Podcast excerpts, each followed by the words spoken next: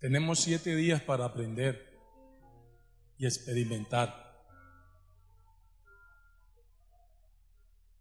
Algo que nunca hayan, hayan oído y nunca lo hayan experimentado aquí. Tenemos una semana para eso, porque después de allí será algo nuevo. Nunca antes oído aquí y nunca antes visto aquí.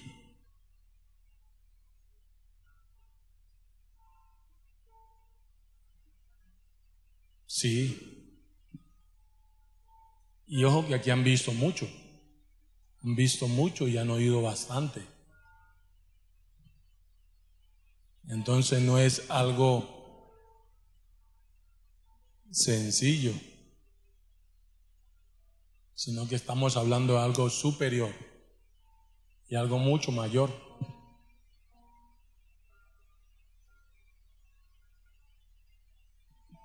A veces uno piensa que para ustedes es mucho, pero la verdad no es mucho, porque Dios es para un alma. Acuérdense en que Dios es de un alma, una. Él no hizo miles, hizo una.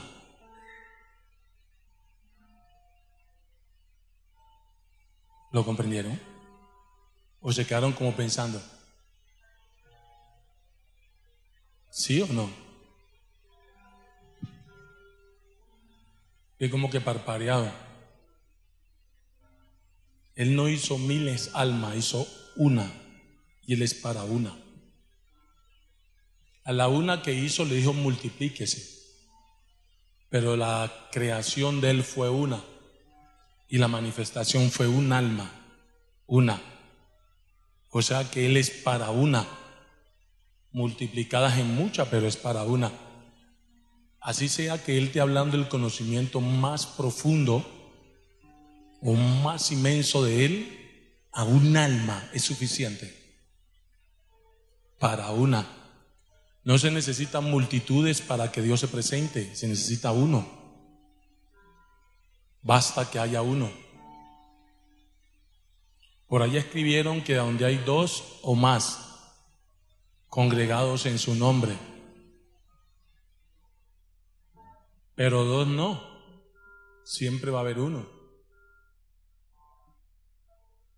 El pastor y uno. Esos son dos. Pero Dios siempre es para un alma, una.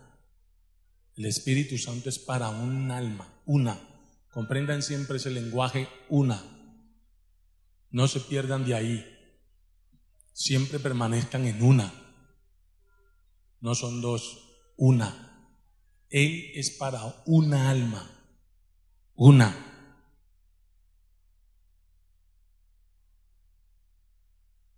Por eso es necesario que todos vuelvan a ser uno. Porque aunque se multiplicaron, pero al mismo tiempo en la multiplicación no había una separación. Había una multiplicación lo mismo de lo mismo, no una separación.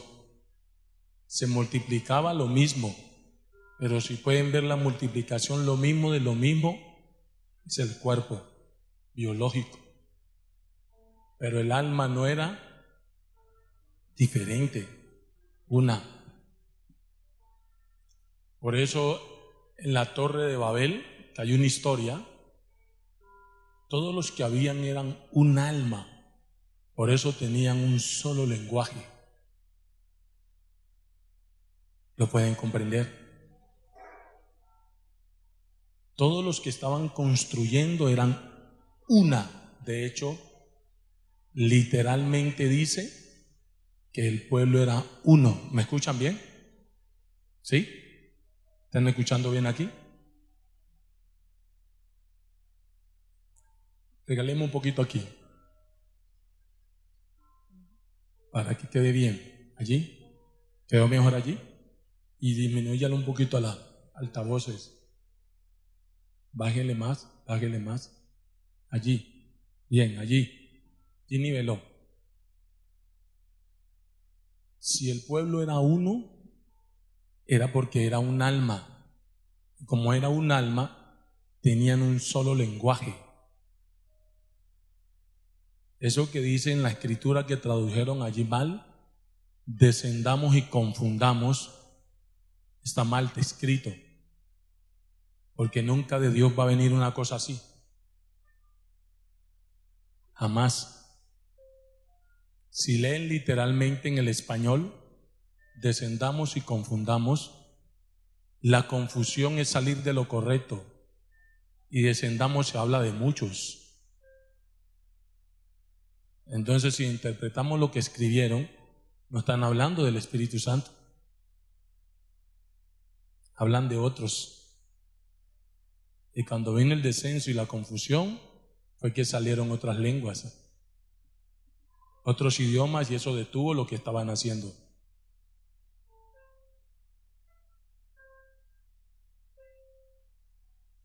Pero Él nunca le va a confundir. Él siempre le va a dar luz, claridad. Entonces siempre tengan presente, Él es para un alma, una, un alma. Es tiempo de bendición, tiene que ser un alma. Basta de dos y de tres y que yo soy así. Un alma. Bien, lo que viene es para uno, no para dos, uno.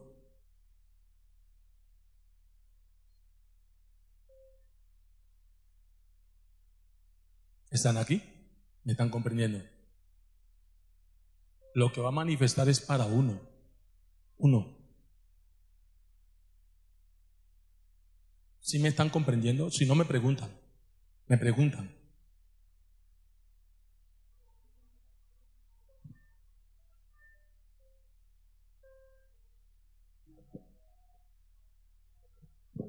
Un alma, o sea, yo me voy, o sea, lo de la Biblia dice que Dios hizo primero a Adán y ahí a Eva. Entonces, ¿un alma es como Adán? O sea, aquí en el templo usted dice que tenemos que ser un alma, eso, o sea, que tenemos que tener el mismo pensamiento que Dios le da a usted. En cuanto a Dios. Muy bien.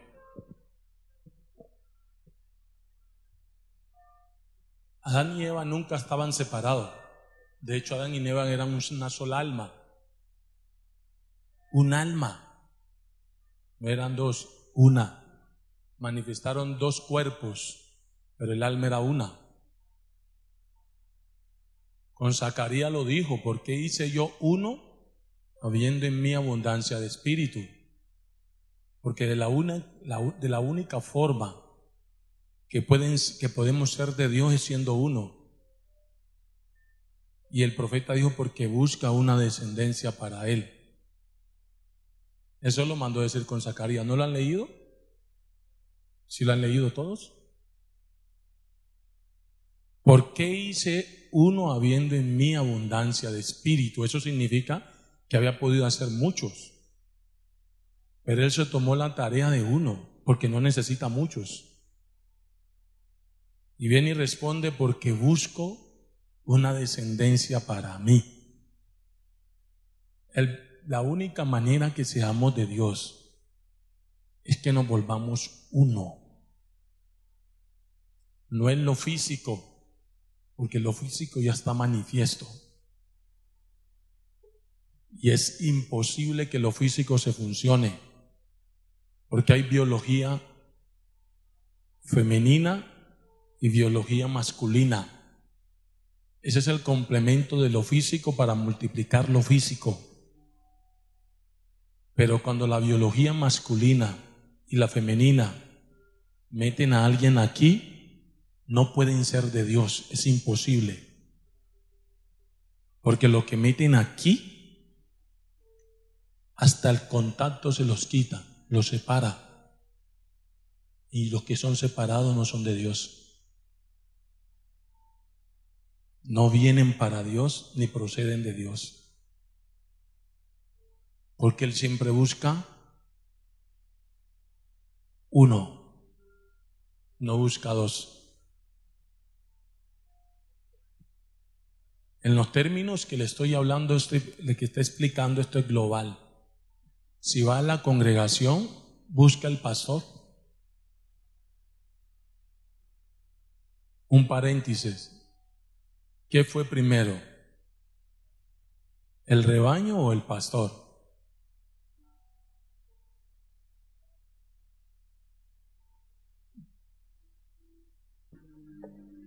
¿Qué fue primero, el rebaño o el pastor? El pastor. ¿Quién más? El pastor. ¿Quién más? Acá.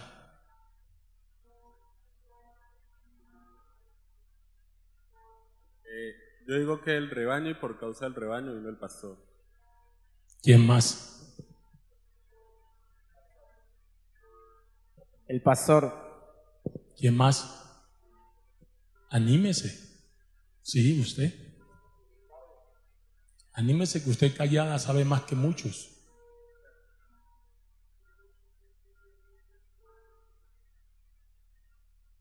Bien. ¿Quién más?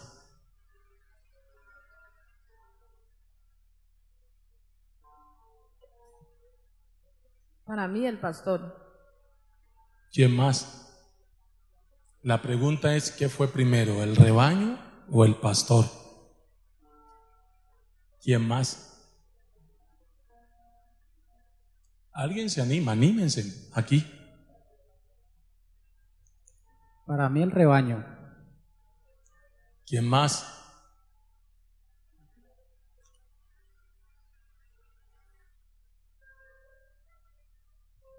El rebaño. ¿Quién más?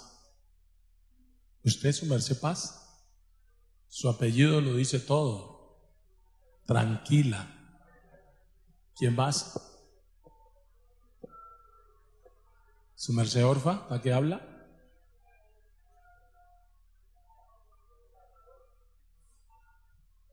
Para mí, para mí, el pastor, porque si me voy, lo pongo ejemplo físico, aquí primero estuvo el pastor y fue llegando el rebaño.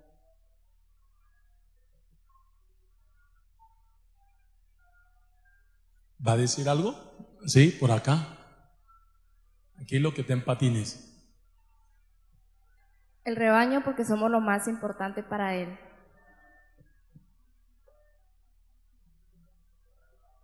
Pregunta, ¿quién fue primero, el rebaño o el pastor? Si el rebaño fue primero, no quién es primero para el pastor, sino quién fue primero, el rebaño o el pastor. Usted el rebaño porque es lo más importante. Entonces usted dio la respuesta equívoca, según su respuesta. Porque si el rebaño es lo más importante, entonces ¿quién es primero? Según su respuesta. Porque si el rebaño es, para ser importante antes del rebaño tuvo que ser, si no, no es importante. Si no sigue siendo ahí. Pero cuando, para que usted sea importante, alguien tiene que ser primero. No estoy explicando la de ella, estoy es con ella. Lo que ella dice, estoy ayudando a la pregunta de ella. Bien, tuvieron claro muchos. No fue primero el rebaño. Acuérdense que el pastor es el Espíritu Santo. Entonces el primero es el pastor.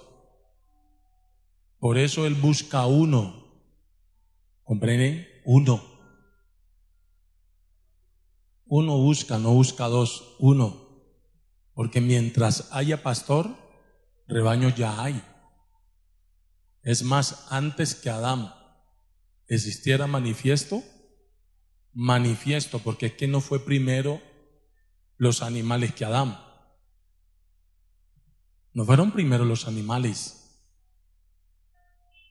¿O sí?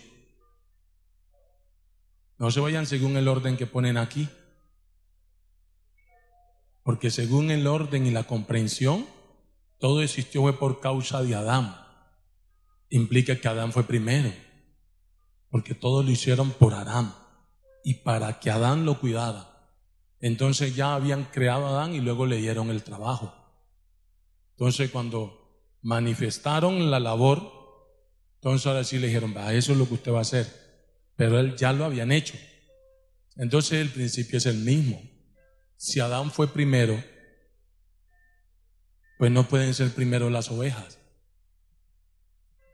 sino el pastor. Y del pastor salen las ovejas. Es más, no son ovejas porque son ovejas, son ovejas por el pastor. Lo que explico es espiritual, no lo pueden comparar físico, porque aun si lo llevan físico, primero fue el hombre antes que la, que la oveja. ¿Sí? Entonces por eso, este tiempo, primero, es para uno. Uno. Ahora bien, ¿Qué quieren saber?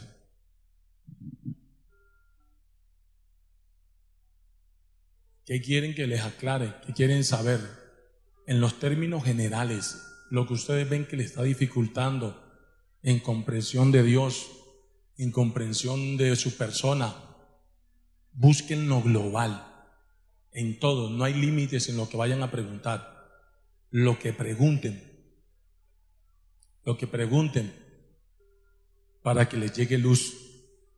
Porque hay 40%, no, 30% de luz, 70% es tiniebla.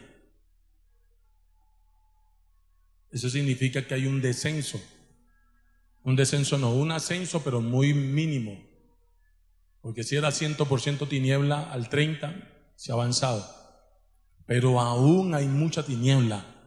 Hablo en el conocimiento, y el que haya mucha tiniebla dificulta la comprensión de la luz. Entonces, más bien la luz está en la tarea de iluminar, ¿sí? De aclarar, esclarecer.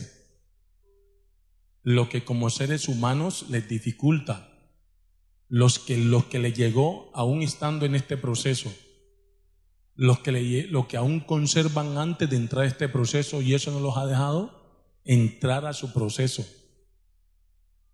Y lo que aún no conservaban, lo quitaron y regresó con un espíritu. Es decir, lo que había era un espíritu y se fue.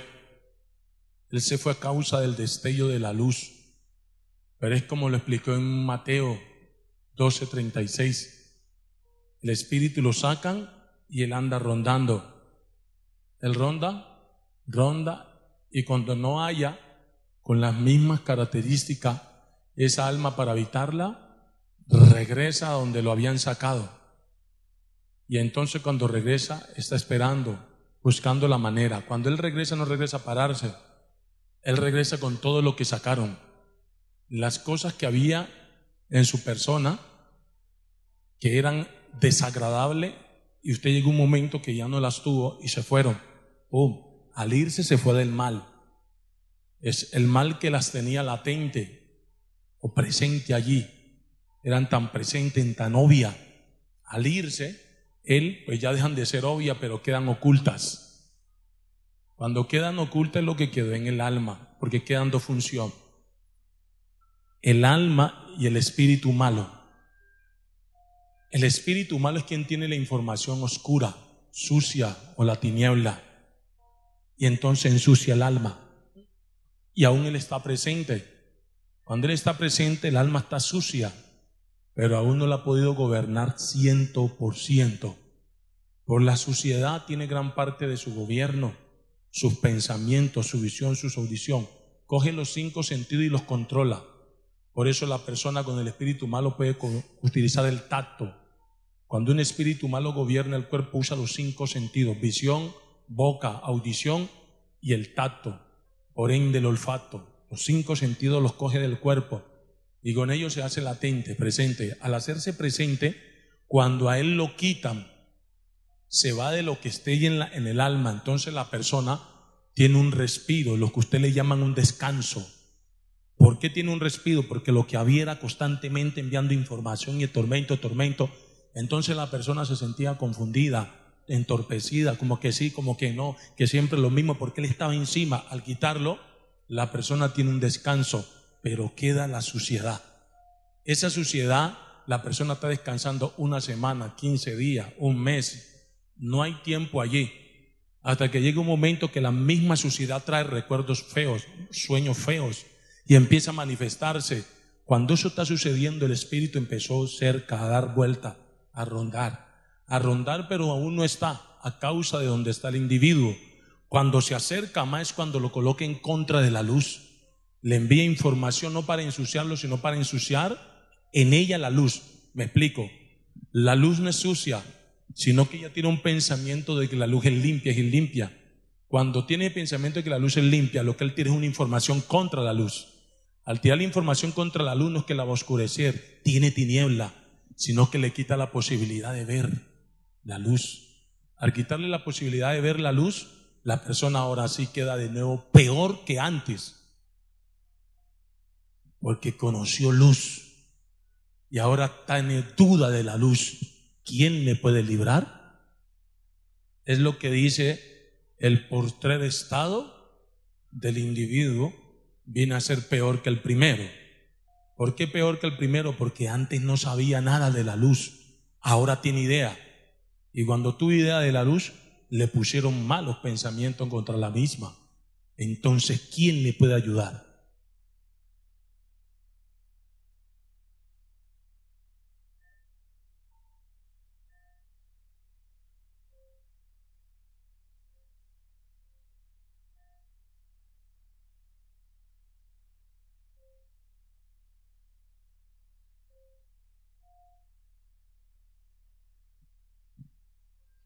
¿Algunos les han colocado pensamientos directos contra el Espíritu Santo?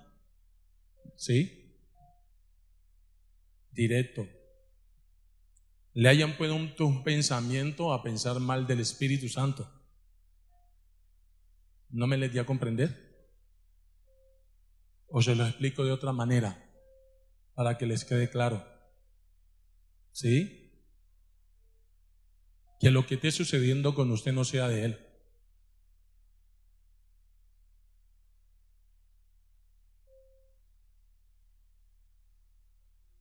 O lo que esté pasando a través de los pastores tampoco sea de él. O lo que esté pasando en la congregación no tenga nada que ver con él. Eso es pensar mal de él. Sino que no es directo, nunca le van a decir el Espíritu Santo es lo feo. Acuérdense que están hablando con espíritus inteligentes. Son espíritus inteligentes sucios, que la inteligencia se le convirtió en astucia.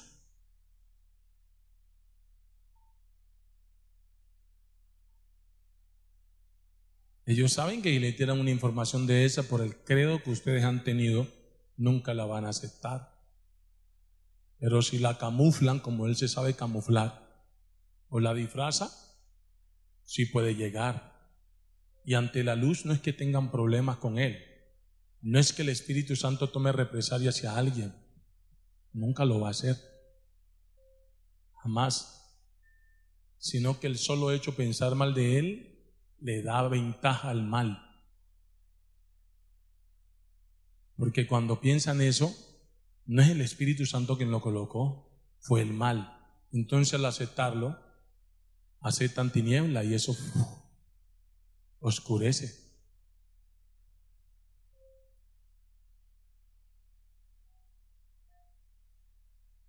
Entonces les van a dar para que pregunten lo que sea.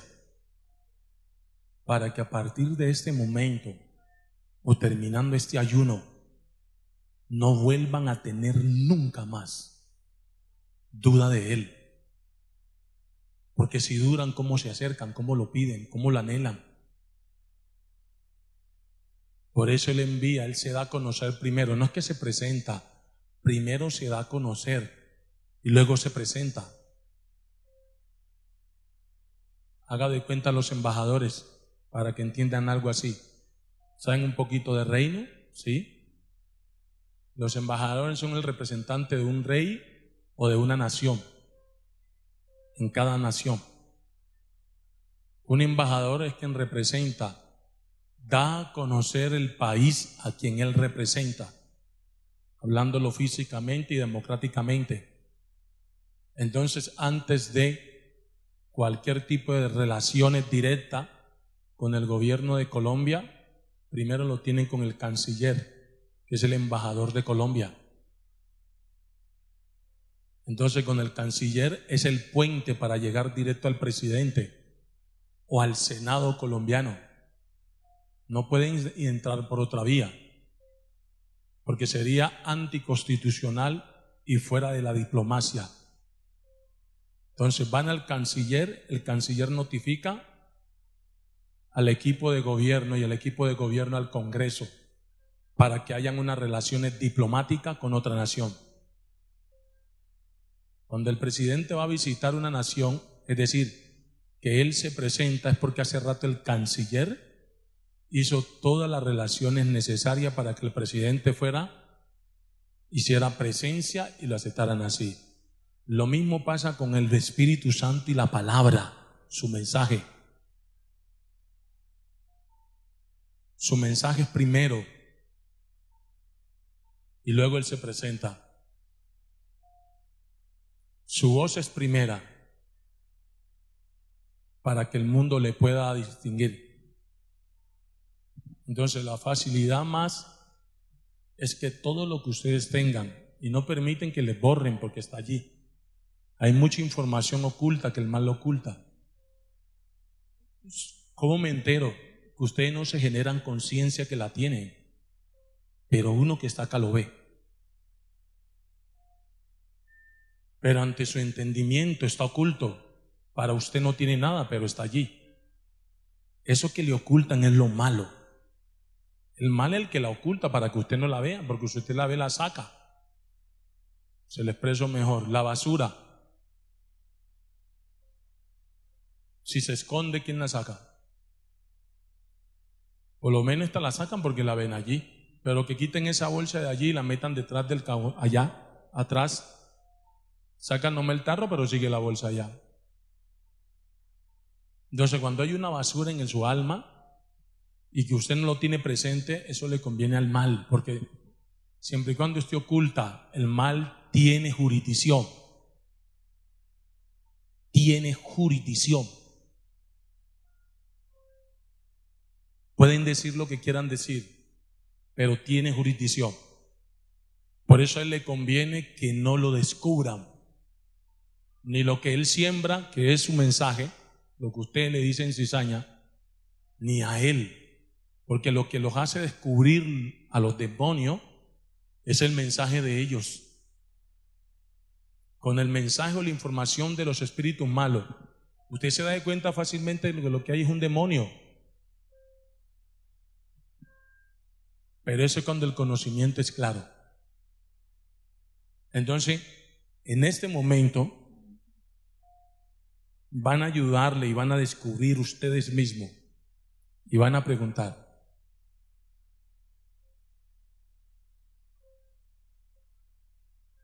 Les doy un espacio para que piensen.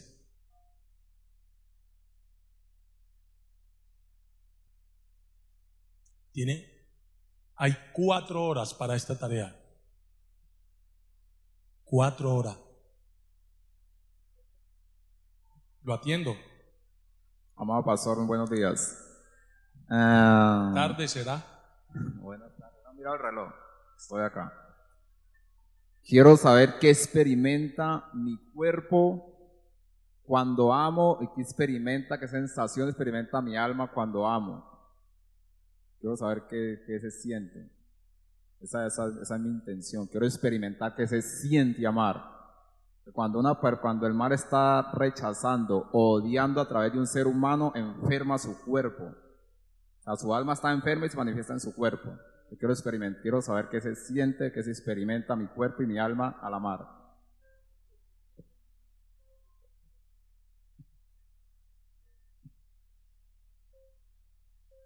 Cuando me quedo pensando un momento buscando las palabras para que lo pueda comprender.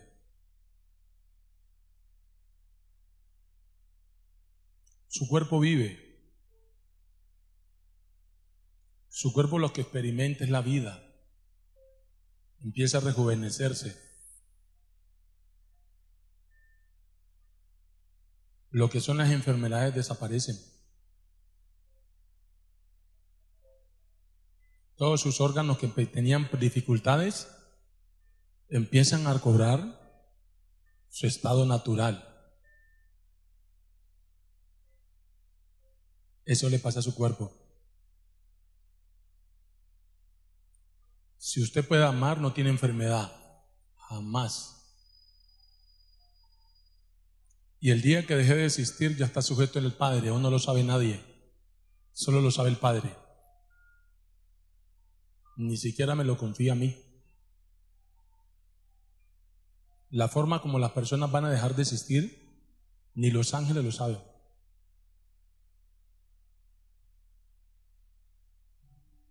No lo sabe nadie. Nadie tiene idea cómo va a dejar de existir o se va a ir de este mundo. Mi pregunta es, ¿eso es como una matica cuando usted le echa agua o eso es de una? ¿Usted empezó a amar o eso es un proceso? Que si empezó a amar es un proceso para, Para, empe- para llegar a amar es un proceso, es como una matica, le va echando agua poco a poco hasta que usted dice, ya estoy amando, ¿cómo es?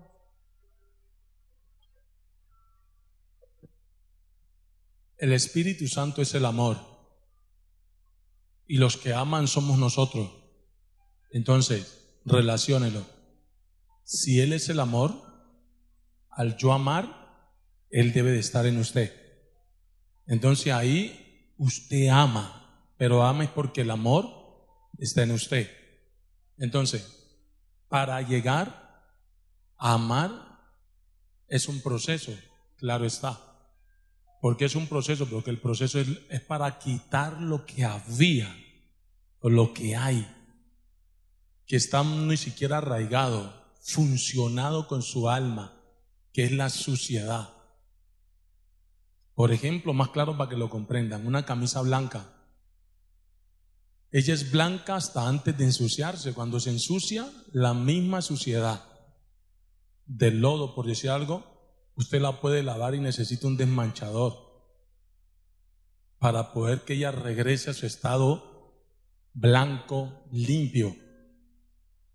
Como hubo muchos tiempos hablando con los que estamos aquí, desde que los que estamos aquí fuimos concebidos, fuimos concebidos a través del odio, a través del odio, a través del odio. ¿Saben qué es a través? El odio estaba en el asunto. Las relaciones sexuales las tenían por instinto natural, multiplicación. Pero la fecundación iba con odio. Es más, entre hombre y mujer se rechazaban. En la única parte donde no se rechazaban a parasitafar, satisfacer sus deseos biológicos o sexuales. Allí no se rechazaban, pero era tanto que cada uno buscaba su propio beneficio. Entonces simplemente llega un esperma al vientre de la mujer y es natural que haya un niño. ¿Comprenden? Es natural porque el creador diseñó a la mujer así y al hombre así. No necesitan estar limpios para engendrar, ¿no? Así estén llenos de espíritus malos. El cuerpo de la mujer encuba un esperma que envía el hombre y eso se elabora en un alma, corrijo, en un ser humano con un alma. Pero la preparación para esa criatura no la tuvieron jamás, ni para nosotros, ni para ustedes, ni nosotros que nos hemos multiplicado. Jamás tuvimos la preparación, porque nunca tuvimos el conocimiento de la verdad en dichas relaciones. Entonces, lo que está adherido a su alma, en este caso desde el vientre, la fecundación, fue el rechazo. Aunque el alma venía limpia, cuando el niño generó conciencia, o generamos conciencia, lo que absorbimos fue rechazo entre lo que llaman familia, entre hermanos, un rechazo.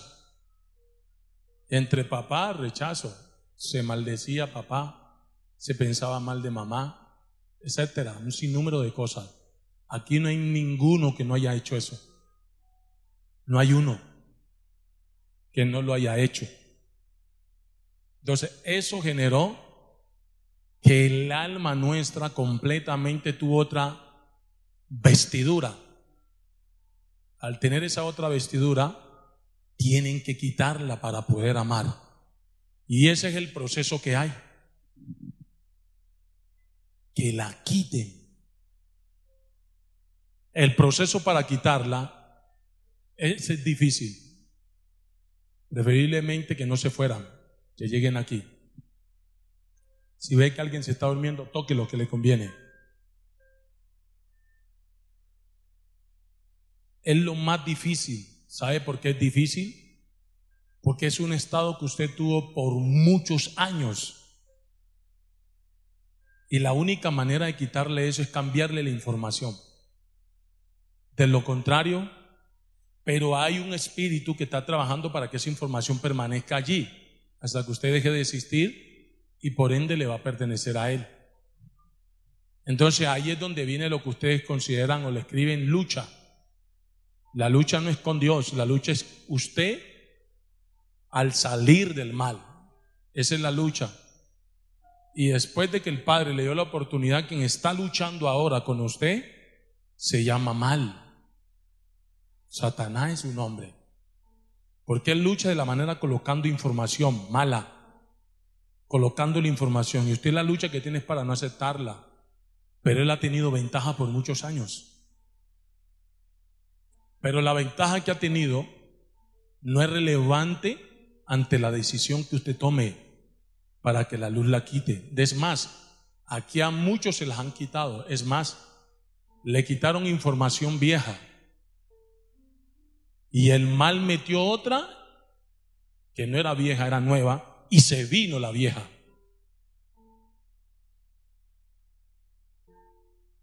¿Cómo así la metió? Algo que usted no le había pasado, pero le pasó. Al pasarle eso, que era malo, despertó el rencor y absorbió lo viejo. Pum, se manifestó. Entonces el proceso para amar es ese, quitar la vestidura de rechazo, rencores, odio que hay. Después de que eso sea posible, usted no se entera, sino que usted empieza a sentir algo diferente por las personas. Sus pensamientos son limpios. Se vuelve como un niño siendo adulto. Necesita que le vuelvan a enseñar. Y es necesario que aquel que le enseñe, le enseñe con libertad y no con malicia. Que no esté corrompido, porque lo ensucia. En otras palabras, que el que le va a enseñar, siempre le enseñe con la verdad.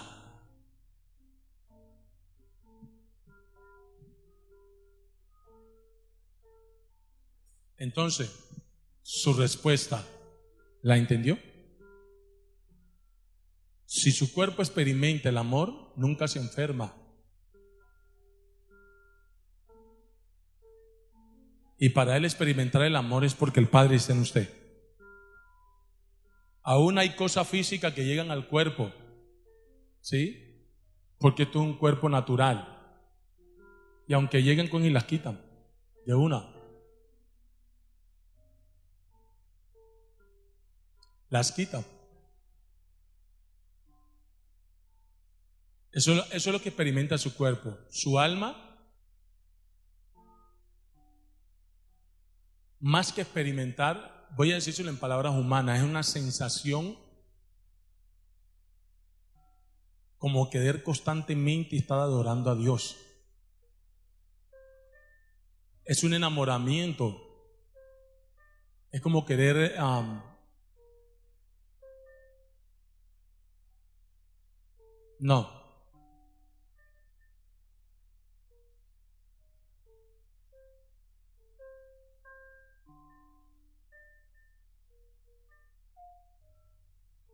Es que es una forma inexplicable. Estoy buscando la manera cómo explicarlo para mí entender.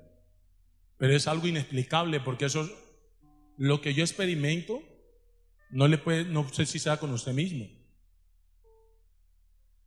Porque en el alma, si el amor llega por causa de lo humano, a usted le llegan cosas y en el instante lo quitan. ¡Pum! Así. Se va de una. Y entonces usted empieza a experimentar en su alma la función entre dejar de ser un alma humana y un alma divina. Entonces allí cuando usted en esa posición, ya empieza ese proceso a dejar de ser humano y divino, pero estando en un estuche humano. Ese proceso no es fácil, es duro para uno. ¿Por qué? Porque si usted se va a convertir en que casi la gente no le va a entender. Porque usted la gran mayoría de lo que va a hablar son cosas, usted las ve sencillas, pero son cosas con mucho conocimiento profundo. Es más, usted tiene que aprender a hablar de nuevo. Tiene que aprender a expresarse de nuevo. Porque ya la expresión que tenía anteriormente no va a servir. Es más, desaparece. Y viene cuando usted se expresa, se expresa con el conocimiento que tiene adentro. Entonces, cuando usted sale, usted lo ve normal, pero cuando llega allá, se entiende que es algo que es muy profundo y la persona a veces no le comprende. En ese lazo de tiempo tiene que tener paciencia.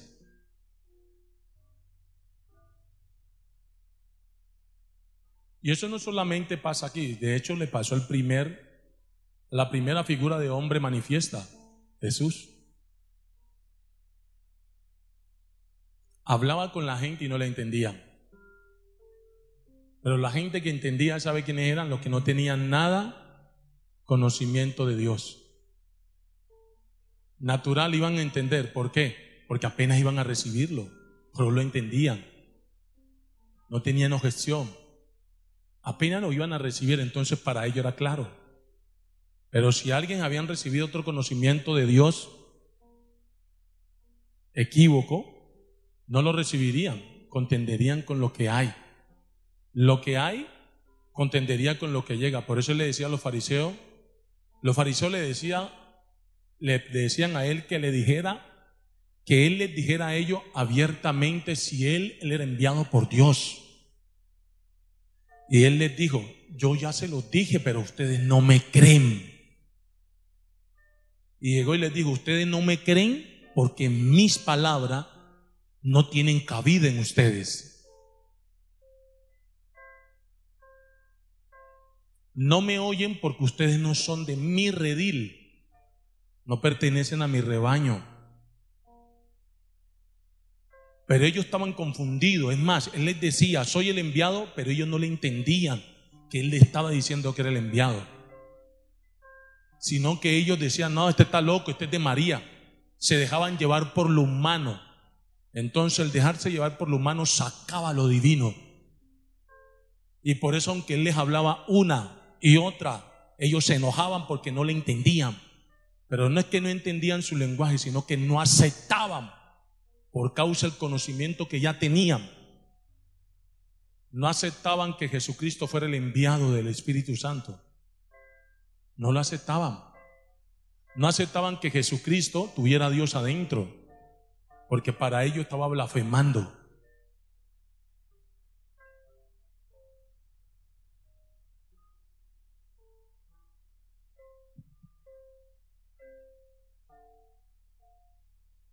Entonces, la parte que experimenta su alma cuando tiene el amor,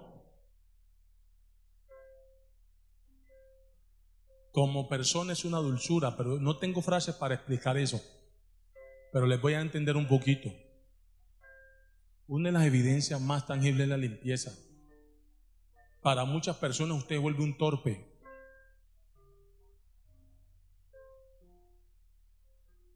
Se vuelve un torpe pero en lo malo. Porque usted puede verlo fácilmente, fácil lo puede ver. No es que Dios está dentro y está haciendo el proceso de función.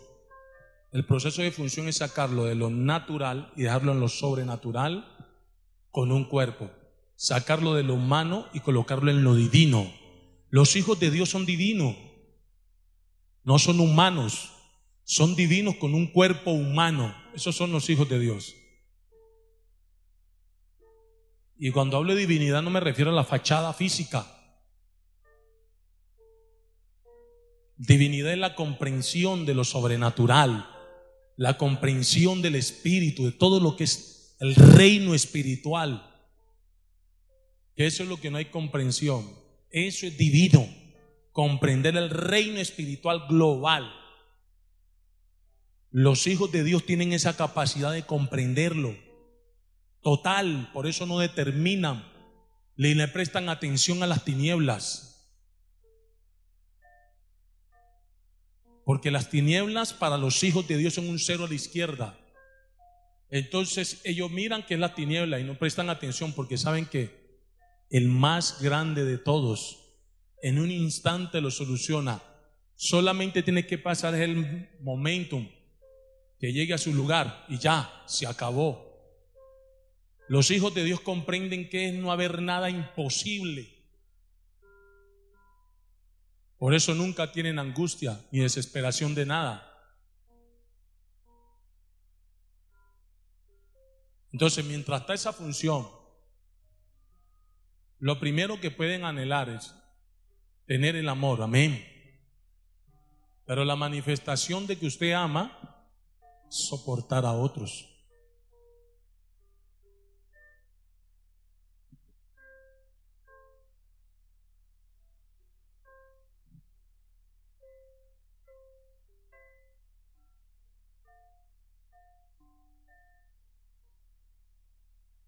Usted como persona nunca se entera si es importante, si otro no se lo hace ver.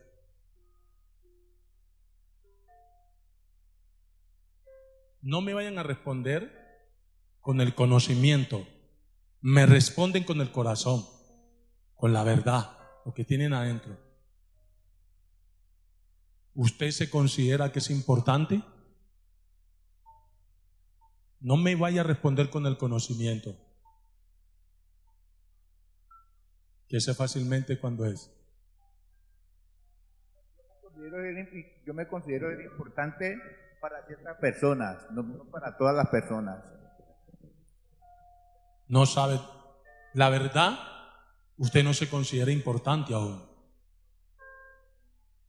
Porque no depende de los terceros, depende de usted. No lo han hecho ver que es importante.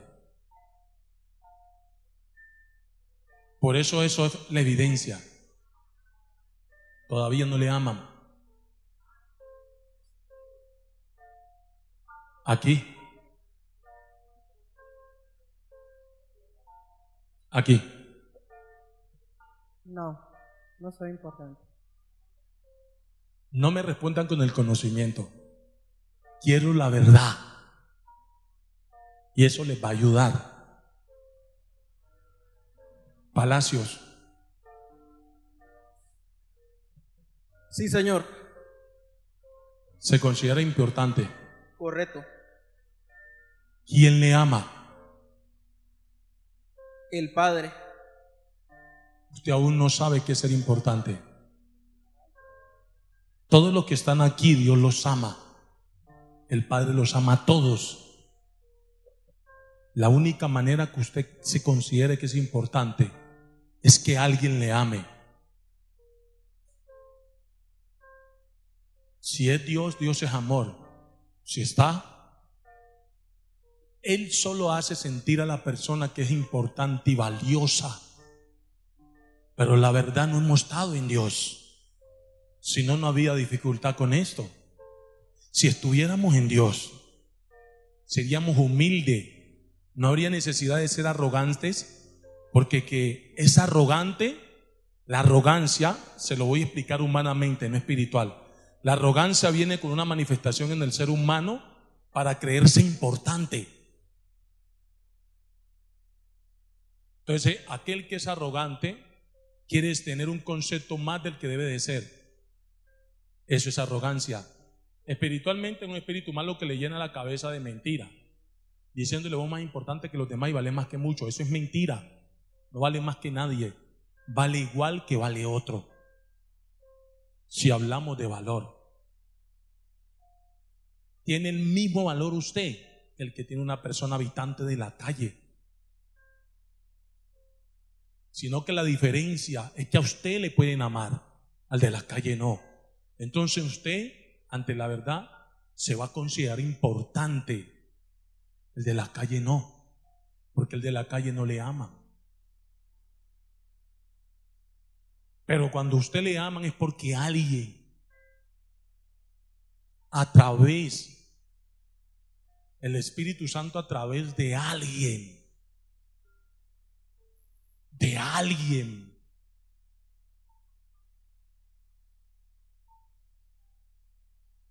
No es que bien espiritual, si fuera así, todos serían importantes, no habría nadie con complejos de inferioridad.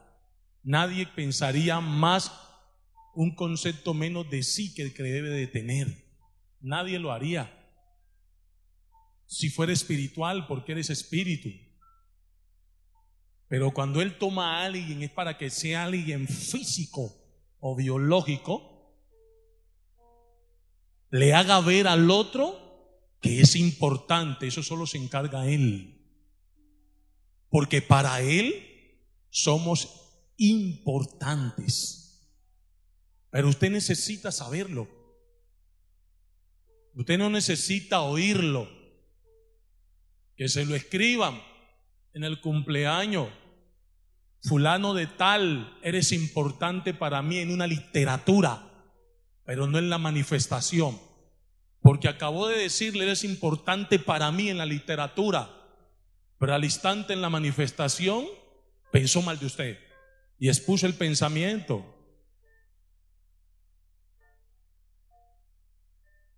Entonces usted necesita que alguien, ¿sí? Biológico, material, terrenal, con un alma de Dios,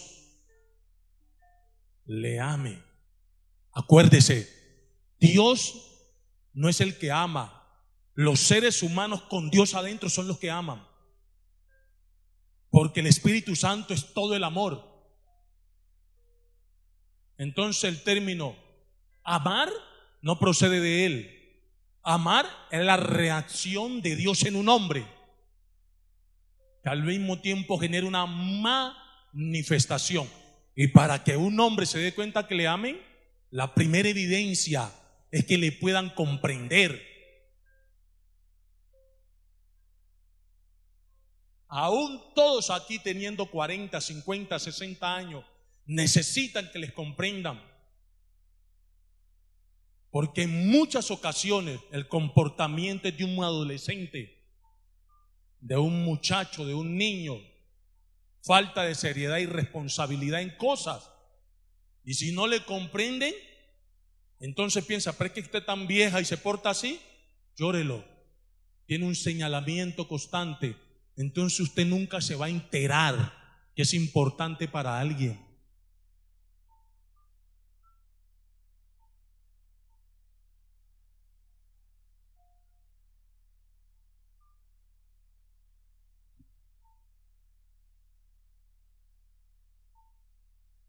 ¿Le expliqué, mi hijo?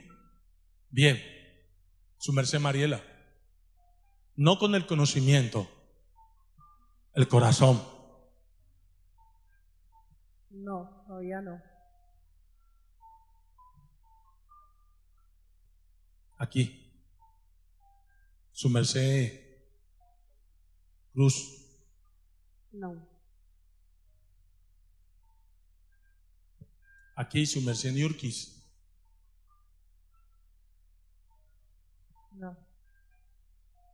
Su merced Neca. Génesis, ¿no?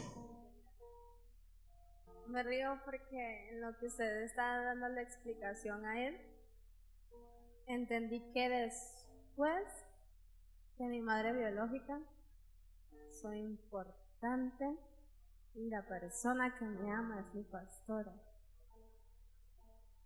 La persona que le ama es su pastora. ¿Y su mamá biológica es importante? No le alcancé a escuchar bien. Acércalo un poquito. O sea, que después yo pensaba que la única persona para la cual yo era importante era para mi madre biológica. Ajá. Pero después de eso me he dado cuenta que existe alguien más y es mi pastora. Usted ha visto a través de ella que le pueden amar. Sí, señor. Bien. Los niveles van a subir. O sea que usted se está enterando que es importante. Bien. Muy bien. Las dos hermanas, una de las dos, decidan primero una. Se los dejo personal.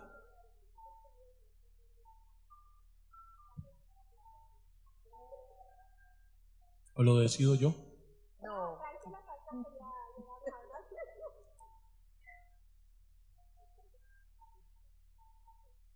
Pues a mí dos personas me han hecho sentir importantes. O sea, me siento importante. Entonces no son dos personas. Una, pues. Tampoco. Entonces. Cuando usted es importante, no depende de las personas. No, sí. Así sea una persona que le ame, esa persona lo niveló. Y donde quiera que usted vaya, así lo menosprecien, eso a usted no le llega. ¿Sabe por qué? Porque usted ya está claro. Usted es importante. Los complejos de inferioridad que ustedes le llaman desaparecen. Nunca se van a creer menos que nadie ni más que nadie. Esos complejos son malos. Le llaman complejos de inferioridad, lo inventaron los psicólogos, pero espiritualmente eso es malo. Son pensamientos del mal, hablándole negativo o positivo, pero para afectar el alma del individuo. Cuando le dicen a una persona, usted es más que alguien, y eso se lo meten desde la casa. No se deje humillar de nadie. Esos tipos de enseñanza. Usted no es menos que nadie. Le están dando a entender que usted es más que los demás. Eso le mete en usted una arrogancia ya, porque el mensaje viene para eso. Y cuando crece, le dicen el pavo real, ¿no? Entonces, cuando se encuentra con el Espíritu Santo, sufre por eso. Sufre por eso porque el Espíritu Santo no le, no le va a tolerar así. Y es imposible que se acerque así. Entonces viene un proceso de entrada para arrancarle eso. Y entonces el proceso sabe que le colocan una persona bien difícil. Es más, torpe, por decirlo así, porque no hay ningún torpe, sino en el léxico que ustedes manejan. Una persona de poco entendimiento, aunque es entendida, sino que por causa del proceso, usted lo ve así. No es que la persona no tenga entendimiento, la persona es entendida, sino que en el estado que usted está de suciedad en cuanto a eso lo ve que no es entendido. Y eso usted tiene dos opciones. O aborta el proceso o lo acepta. Si lo acepta le arrancan lo que hay. Y al mismo tiempo le enseñan a amar. Entonces no es que hayan dos personas que le hayan hecho sentir. No. El ser importante no es un sentimiento, es una claridad.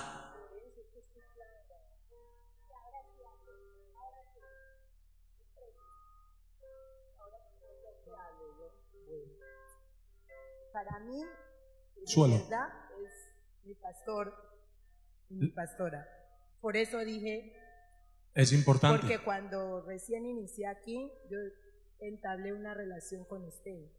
O sea, sí, en mis peores momentos siempre, no porque usted me diga esto o aquello, no. Pero sé que soy importante para ustedes dos. Y esa es la verdad. Sí. Es mi verdad, o sea, eso era lo que yo le quería No. explicar. Y yo le digo, yo le estoy respondiendo. Ya, eso era lo que yo le quería explicar. O sea, que cuando yo inicié aquí, yo entablé una relación con usted y usted me hizo sentir eso. Cosa que yo nunca lo había sentido, nunca. Bien, entonces eso significa que la niveló. Sí. Usted no se cree menos que nadie y, No. y todo lo que le entregan lo logra. Amén. Bien, sigue la hermana. ¿Qué qué? Yo le dije las dos hermanas. Tengo una de las dos. Decide primero, pero dije las dos hermanas.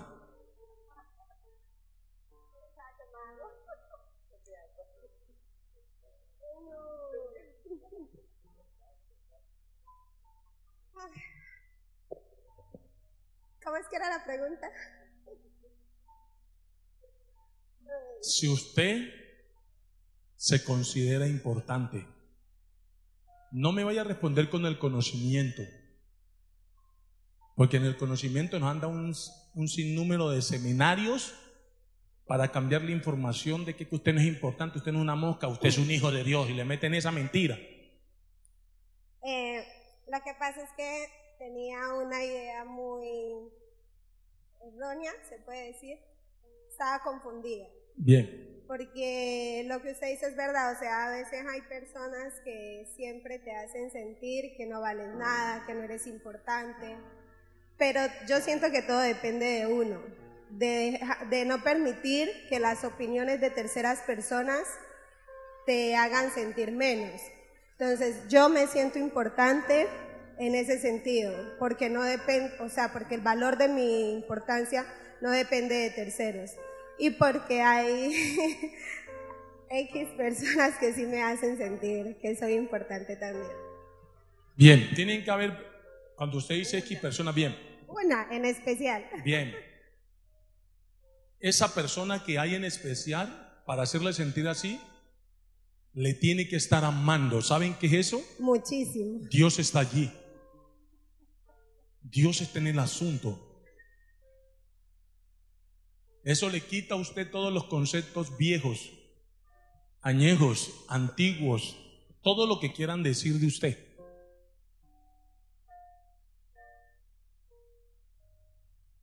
Porque sabe que alguien le ama.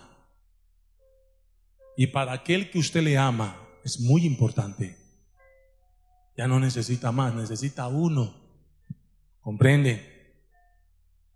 Solo con uno que le ame, suficiente. Ojo, no estoy hablando que le diga palabras bonitas. Mi muchacho, usted está hermoso. A veces, ¿sabe para qué dicen eso? Y que para subirle la estima a uno cuando no le dicen la verdad. No dígale la verdad. Le falta un poquito de gracia, entonces uno colabora.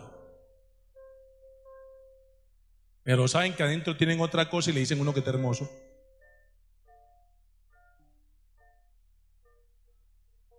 ¿Ve? Engañan a uno. Y uno va al espejo y se cree esa mentira. Oiga, yo estoy hermoso yo. Su cuerpo no es el que va a estar hermoso. Porque íbamos a los cuerpos, no me enreden.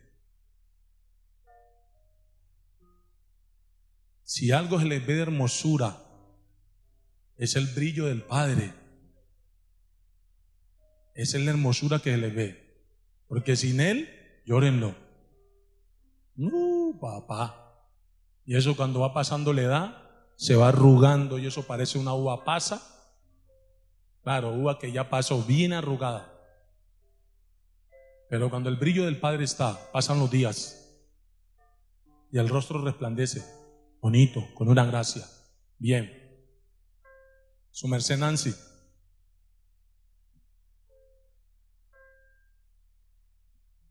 No soy importante, pastor.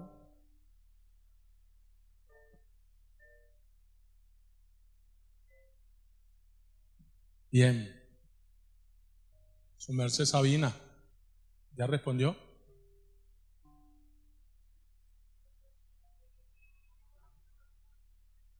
Yo sí soy importante. Bien. Me considero co- importante. Entonces alguien le ama. No voy a preguntar quién es. Voy a dejarlo mejor así.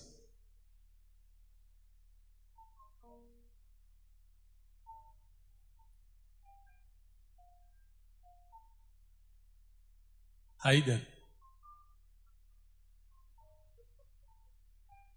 No. Juliet.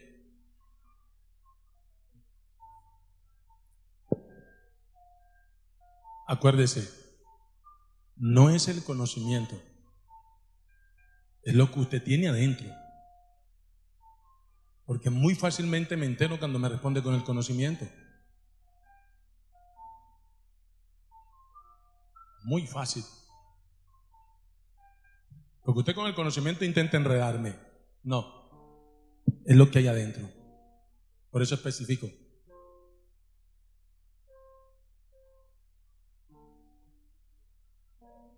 Arley Yasguaram.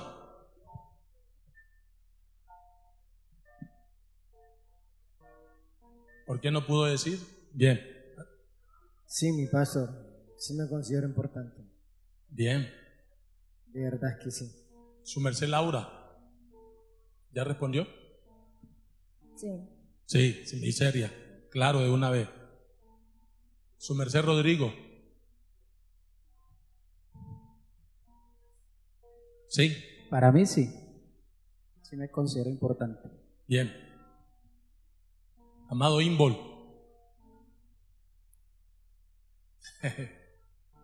No me ve la cabecita por ahí. Sí, soy importante. Entonces alguien le ama. No pregunto porque de pronto me meten problemas. ¿Qué se hizo? ¿Qué se hizo en la lluvia? ¿Está por ahí escondida? Su merced arará. Sí, porque hay muchas, pero es su merced. Sí, Caterine. ¿No? No me considero importante. Bien. Su merced orfa. No se considera importante. No. Su merced aquí. Paz, usted es Mosquera, ¿no? Castro. Su merced Castro. Emilsen. No. Su merced Tatiana, ¿usted escuchó el mensaje? No sabe. Su merced estaba con los audífonos. Sí me considero importante. Alguien le ama. Bien, no le pregunten a Samantha porque Samantha sí la aman, ¿o yo? Uf. No, o sea, no le pregunten. Vea, tiene poco que le aman. Mejor dicho. Mi hijo Pipe.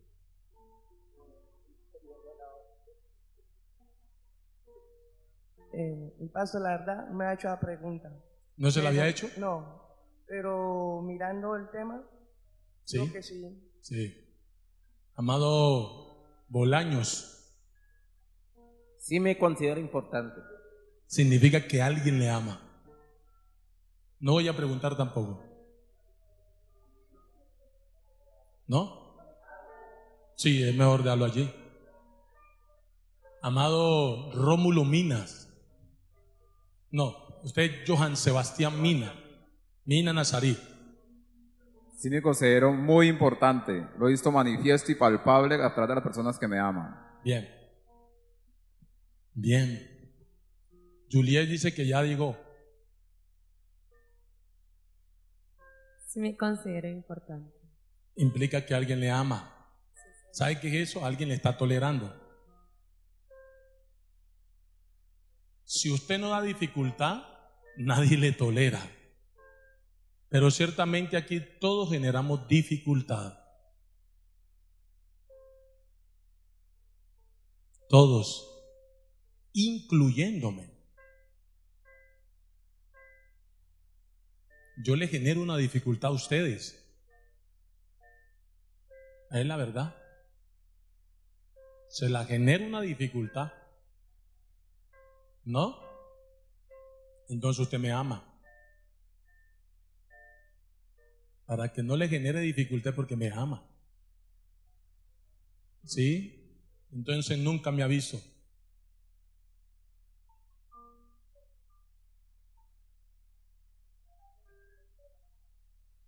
Entonces significa que me va a aguantar. ¿Ve? Bien.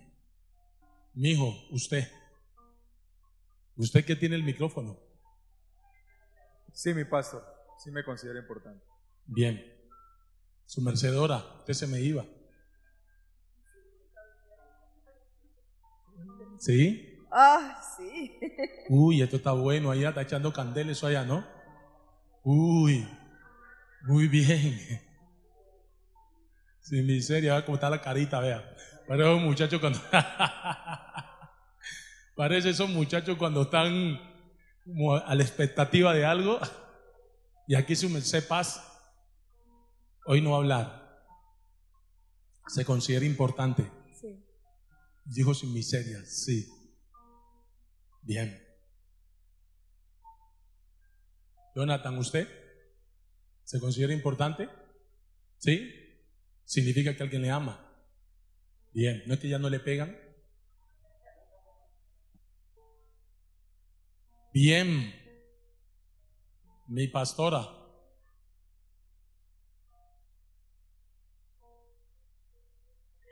Demasiado importante me considero.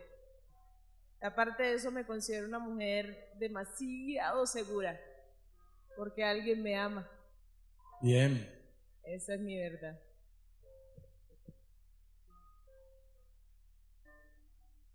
no son los seminarios que les van a quitar el concepto de que ustedes sean importantes. Porque un seminario o un estudio a ustedes se lo dan constantemente le resetea el pensamiento. Y ustedes pues dicen, soy importante, lo logro, soy importante, lo logro, y se queda en ese estado. Pero cuando usted en su intimidad, usted se genera conciencia. Y luego dice por allá cuando está afligido, no le importo a nadie. Allí le dieron puro conocimiento. Pero es más fácil cuando usted le soportan, le toleran, le aguantan, le enseñan. Alguien le está mostrando que usted es importante para él. Y esa es la evidencia de que le ama. El solo hecho que le soporte y que le pueda comprender cuando erra y al mismo tiempo le guíe, le está diciendo importa mucho para mí. Más que decirle importa, así no le hable, simplemente con nación lo está diciendo. Porque nos acostumbraron a hablar. No se imagina lo importante que es usted para mí. Pero espere el momento que se le enojó, llórelo. Se fue. Solo frases. Las dos son necesarias. Es necesario hablar y hacer. ¿Sí? Pero si se va a elegir una de las dos, elija más bien no hablar y haga. Pero las dos son necesarias. Alguien se me quedó aquí. Su merced Yané.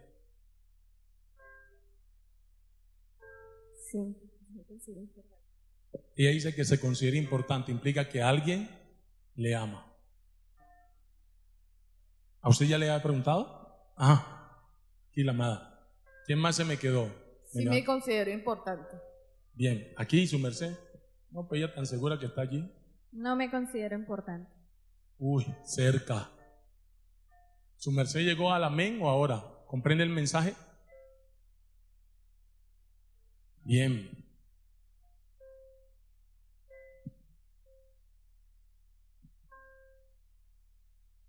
Bien.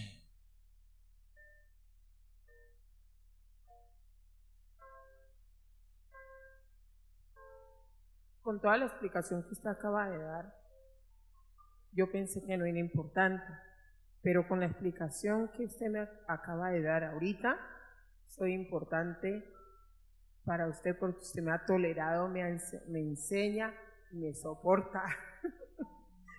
Sí. Eso lo- muy importante. El solo hecho que eso suceda, eso los lleva a ser mejores. Porque cuando ustedes le soportan, no le soportan para ser peor, le soportan es para ser mejor. Porque el soportarle mientras usted aprende, pero sea diligente, aprenda. Cuando usted aprende, se fue. Y siempre va a tener esa misma acción. Así como hicieron con usted, va a ser con los demás. ¿Ven la diferencia? Eso es lo que Dios quiere con un pueblo. Eso significa que nunca va a haber un vacío. Porque así como yo le enseño a Orfa, Orfa le va a enseñar a otro y otro y vayan a encontrar el límite. Nunca lo va a haber. Y siempre las personas que lleguen se van a sentir importantes. Porque a pesar de que ellos llegan con sus dificultades, con sus cosas que a veces el pastorear es un tema muy fuerte, muy fuerte. Y la verdad, ustedes son un pueblo espe- especial. No creía que yo un día le hubiera preguntado, le hubiera hecho esa petición a Dios, pero yo ciertamente no la hice. Moisés un día pidió un pueblo especial para Dios. Cuando Dios, cuando Dios llegó al momentum que narra la historia, Y llega un momento que le dice que Dios no iba a ir con él. Porque pues si iba con él, el pueblo se iba a afectar, no con Dios, no Dios al pueblo, sino que el pueblo se iba a hacer más daño por la ignorancia de Dios en él. Entonces Dios dijo, para que no se afecten más, voy a quedarme, pero sí les voy a enviar a alguien que les ayude.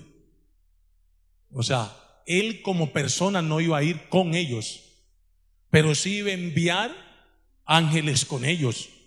Y les dijo, los ángeles hacen todo el trabajo que necesiten. Tranquilo, Moisés, que no te envío solo, te envío con los ángeles. Ellos sacan de delante de ti el amorreo, el cananeo, el fereceo. es decir, todos los obstáculos que tienes para cumplir la meta, la cual yo te envío. No vas a ir solo, vas acompañado. Y Moisés llegó y le dijo, Señor, se lo voy a expresar en el contexto. Yo estaba en Egipto y algo se me llegó al corazón que quería conocer al Dios de ese pueblo que estaban afligiendo. Salí 40 días en el desierto. Luego me encontré con una mujer que se llamaba Séfora. Le ayudé con sus ovejas, luego me la dan a mí como mujer. Luego tengo dos hijos con ella, estoy pastoreando unas ovejas de ella que ni siquiera eran mías, eran de ella cerca a una peña, que, a un monte que se llama el Monte Oré. Y luego veo una zarza que me llama y yo subo. Y cuando subo me encuentro con alguien que me habla de parte de usted y me da una instrucción y me dice que vaya por ese pueblo. Después de que me envía por ese pueblo, lo saca. Cuando lo saca de Egipto, de la esclavitud, que yo anhelaba que ese pueblo no estuviera más, luego me dice que lo lleve camino a un desierto, a un lugar donde lo van a adorar. Y cuando yo lo llevo en camino, usted me dice que no va a ir.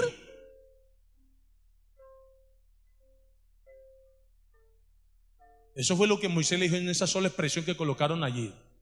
Después de que lo yo en camino a usted, usted me dice que no va a ir conmigo. Él le dijo, me sacaste de allá y luego me dice que no vas a ir.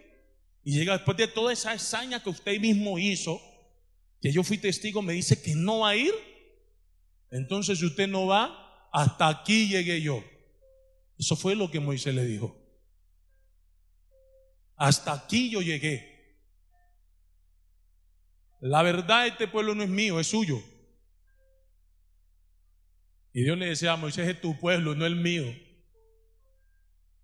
Y Moisés le dijo, hasta aquí llego. Que cada uno coja su rumbo y yo cojo el mío. Pero si usted no va, le dijo, no me saque de aquí. Entonces yo le dije, está bien, Moisés, está bien. Hay alguien en medio de los hebreos que me anhela. Esto llegó. Porque todos los hebreos no lo anhelaban a él. No tenían un deseo por él. Y dijo, hay alguien que me desea. Está bien, por ti voy a ir. No por ellos, porque ellos la verdad no me decían a mí, ellos quieren a Egipto, quieren lo otro. Pero tú me quieres a mí, me anhelas a mí. Entonces está bien, Moisés, está bien, iré contigo. Así le dijo, no le dijo con el pueblo, yo contigo. Y mientras voy contigo te voy a dar descanso. Significa que Moisés no iba a llevar la carga del pueblo, el Padre la sostenía. Eso es el descanso. Y luego Moisés le aprovechó el momento en que se abrió. Moisés no era ningún caído. Aprovechó el momento y dijo, Señor, ya que nos pusimos de acuerdo y usted me dice que es gracia, pues entonces quiero que haga algo por mí. Que este pueblo sea el pueblo único entre todas las naciones. ¿Sabe qué significa eso? ¿Sí? Moisés le pidió a Dios que le enseñara a ese pueblo. Eso lo hacía único.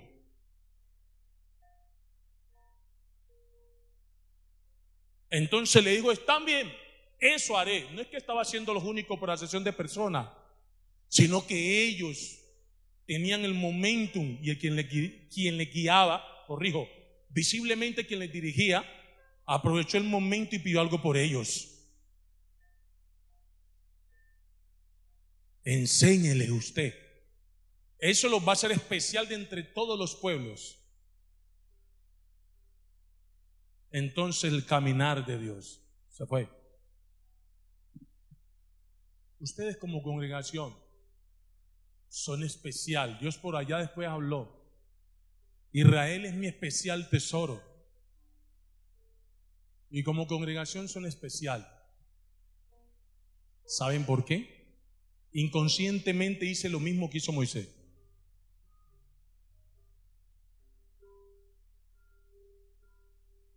Yo había podido quedarme con el mensaje yo y se acabó para mí. Punto. Ya. Después de que yo tuve mi respuesta, allá cada quien que suba su ayuno de 40 días y que pregunte o que busque la manera. Yo he podido quedarme así y ya. Y quedarme todo para mí. Pero las veces que he estado y he tenido la oportunidad con el Padre, siempre pienso en ustedes. Y una de ellas le dije que Él mismo les enseñara, sin saberlo. Y aunque ustedes aún no se crean importante, sí lo son. Basta es que acepte la importancia que tiene. Sí lo es. Son importantes para mí. Yo a usted le amo. Solo que no lo ha visto.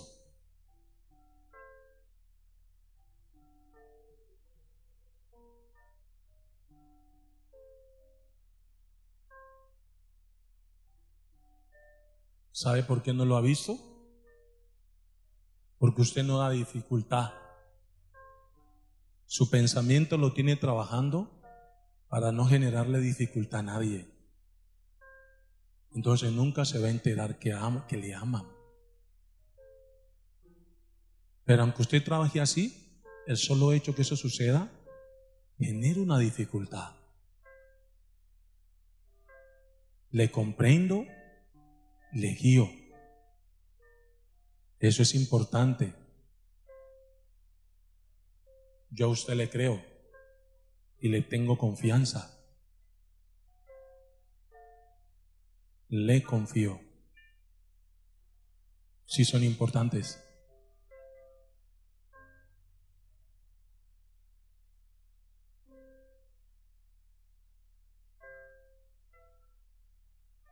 Ustedes aún no saben la capacidad que tienen. Por eso en este tiempo se van a enterar. La única manera que se enteren de la capacidad que tienen es que los tiren del nido.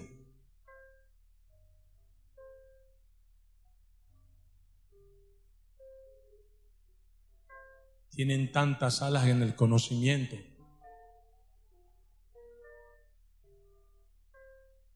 que nunca han usado las alas. Se acostumbraron todo el tiempo a que los, los carguen y han crecido demasiado. Entonces llegó la hora de saber si puede o no. Allí se entera si es importante. Llegó el momento Allí se van a enterar.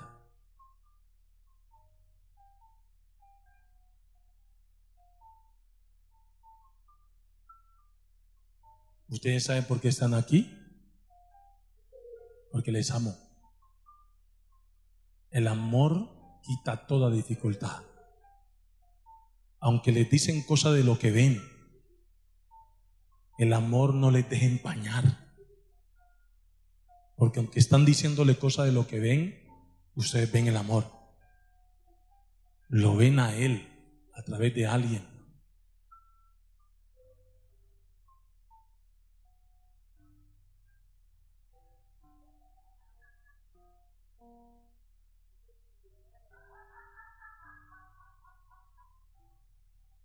Y cuando ven el amor,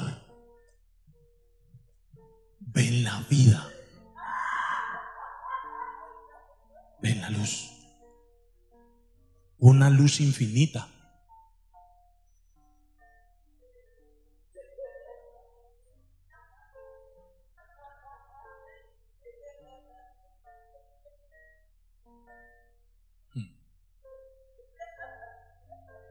Son especiales para mí.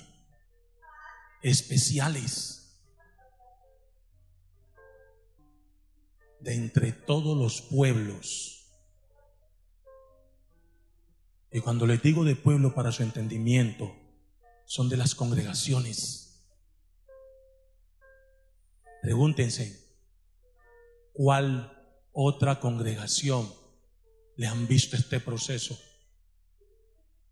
¿Cuál otra congregación le han llevado el pastor dos veces, próximamente un tercer ayuno?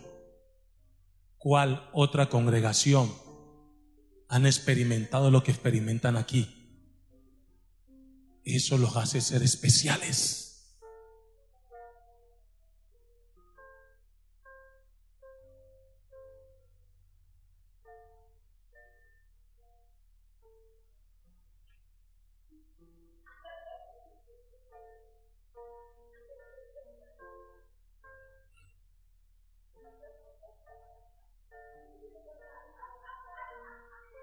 Tienen la capacidad, vengan aquí, entren, para que esto se les quede para siempre. Tienen la capacidad de todo lo que les llegue a la mano, multiplicarlo. Todo. Esa capacidad ya está. Ya está.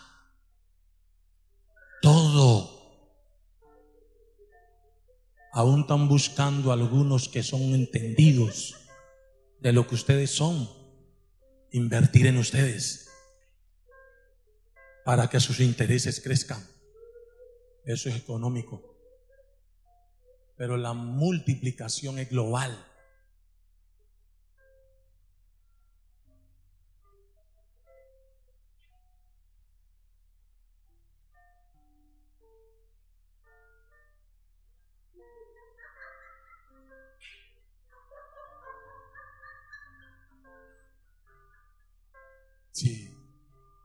Son especiales.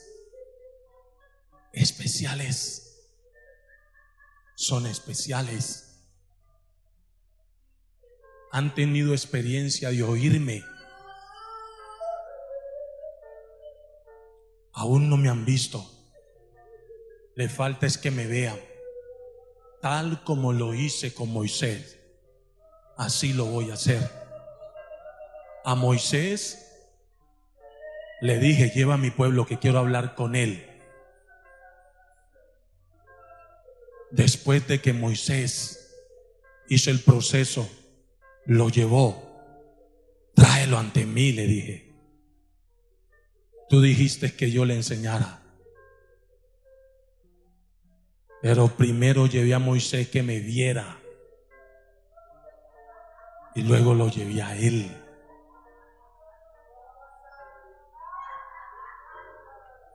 Cuando Moisés regresó, le dije, tráelo porque tú lo pidiste. Querías que le enseñara. Lo último que le enseñé a Moisés, él me dio cara a cara. Y de allí en adelante, Moisés y yo hablábamos cara a cara. Eso mismo iba a ser con mi pueblo los descendientes de Abraham. Y hoy estoy haciendo un pueblo especial en todo el mundo. Hacen parte de ese pueblo especial. Tienen líderes especiales. Porque yo habito en ellos. Eso los hace especial. Yo habito en ellos. Ellos le comprenden le entienden. Y les he enseñado que para ustedes no es fácil lo que están haciendo. A mi hijo lo voy a llevar a que hable conmigo cara a cara. Luego van ustedes. Acepten la limpieza. Acéptenlo. Eso es muy pronto. Porque ustedes pues se multiplicarán con lo mismo que hay. Algunos de ustedes estaban pensando que se acaba. Se acabó lo malo. Apenas va a empezar. Apenas. Va a llegar el momento que lo que sentías que te tenía desaparece. Ya les he enseñado cómo habla el mal. No le escuchen. No le atiendan. Yo lo sé. Yo lo sé. Y siempre escucho. Sordo. Ven. Mira. Mira. Mira. Mira.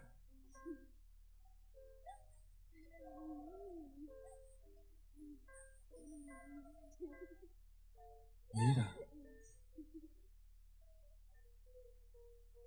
Para que seas testiga. Los únicos testigos son los que ven. Los que no ven no son testigos. Hay unos que son testigos de mí y otros que son testigos de lo que manifiesto. Pero los mejores testigos son los que me pueden ver de la manifestación. El mundo entero es testigo, pero de mí son pocos, porque pocos me pueden ver. No es que quiera que no me vean, sino que pocos me ven. Pocos quieren verme. Y a poco les da miedo en verme. Los demás les da miedo.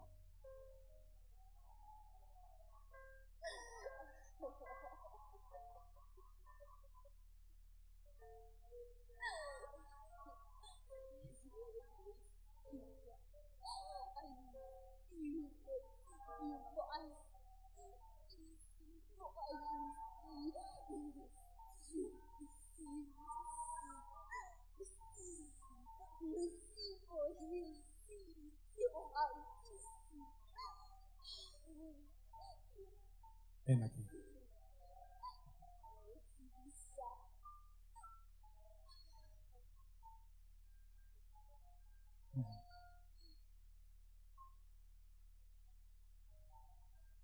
Acércate para aprender mucho más.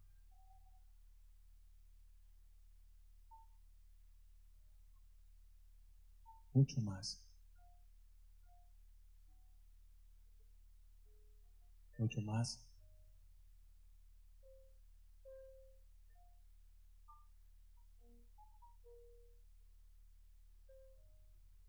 Nunca de lo que se manifieste. No permitas que llegue mal pensamiento. No digo que lo hay. No permitas. Porque no has visto aún. Vas a ver.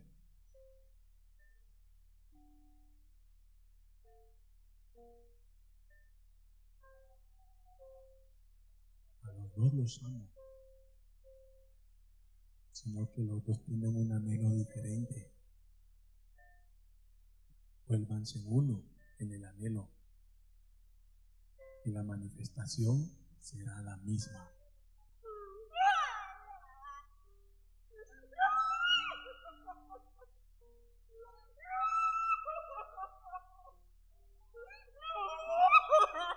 Es mía.